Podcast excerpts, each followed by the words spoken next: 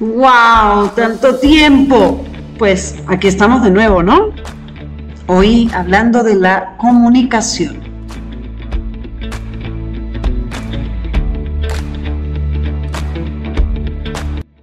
¿Qué pasa cuando las palabras contradicen las acciones? Muchas veces decimos cosas o nos convencemos de algo por las palabras que escuchamos, pero luego las acciones no son coherentes y seguimos ahí, pensando que todo está bien, queriendo cambiar las cosas y pensando también que uno es el bruto. ¿Hasta qué punto no es todo en la vida cuestión de comunicación? Cuando no hemos aprendido a comunicarnos, ¿cómo podemos ser coherentes? ¿Es posible que una persona se una con otra y funcione cuando la comunicación no es tan coherente con las acciones? Podemos lograr transmitir lo que sentimos, pensamos y hacer si no podemos comunicarlo? Solo pensar que muchas veces los papás educamos a los hijos para ser los únicos que los entendemos.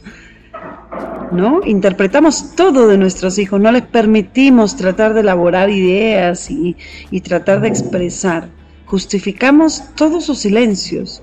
Y esto resulta en que ese hijo Luego no puede explorar la felicidad, solamente porque no puede comunicarse, no puede comunicarla ni expresarla con su palabra, con su cuerpo, con su gesto.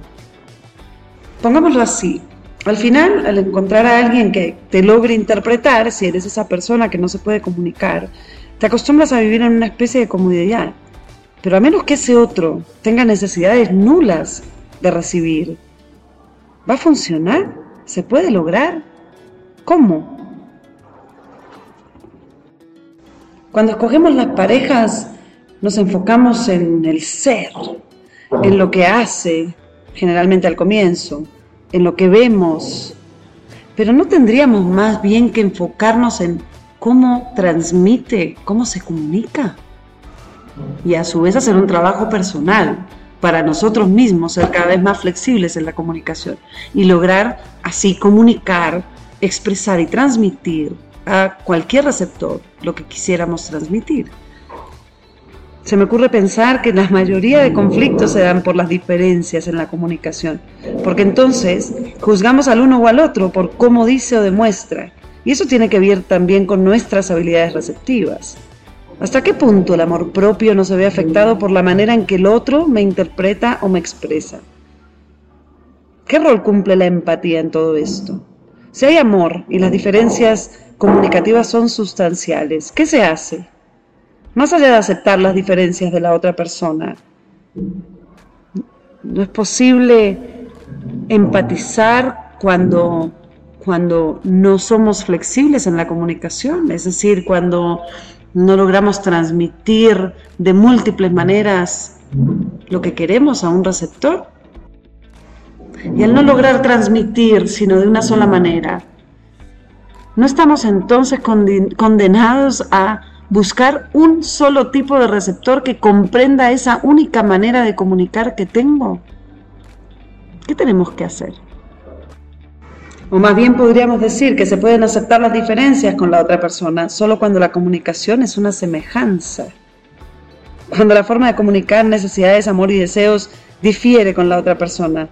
Se vuelve un camino repleto de desencuentros en donde uno o los dos, en el peor de los casos, se sienten vacíos o incluso perciben que nada es suficiente, pues lo que comunica uno no le llega al otro, en ese orden de ideas podríamos decir que lo que hay que trabajar es en la forma de comunicar, ampliar los recursos comunicativos y tener una gran diversidad de recursos para poder siempre transmitir a todo tipo de personas, especialmente a la que me interesa, lo que yo siento. Y en este sentido podríamos cuestionarnos si conocer a otra persona en realidad implica evaluar si su manera de comunicar empata con la propia. Y si hay diferencias, evaluar hasta qué punto es posible encontrar, encontrar un nexo entre las dos formas de comunicación o una flexibilidad suficiente para utilizar varios recursos comunicativos y lograr que el mensaje llegue.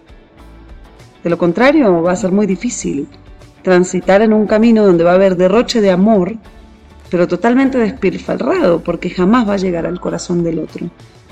La pregunta de cierre, la más potente, la que quiero hacerles hoy en este momento. ¿Hasta qué punto estás dispuesto o dispuesta a observar y continuar aprendiendo de la comunicación para flexibilizarte, tener más recursos y lograr transmitir lo que sientes para así poder llegarle al receptor que tú quieres? Nos vemos.